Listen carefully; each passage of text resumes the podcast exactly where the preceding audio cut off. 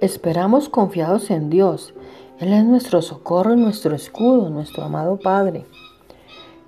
En, nuestra instantánea y acelerada sociedad, a menudo falta la disciplina espiritual de esperar en el Señor, en nuestro amado Padre.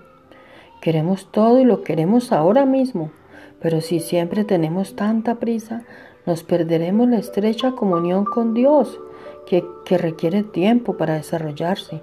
Dios quiere hablar a nuestros corazones si tan solo fuéramos pacientes para escucharlo.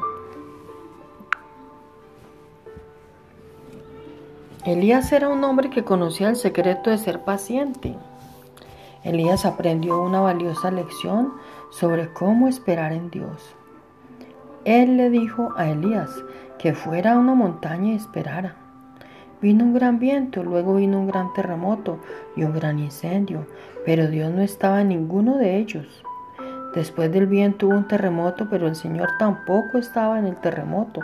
Tras el terremoto vino un fuego, pero el Señor tampoco estaba en el fuego.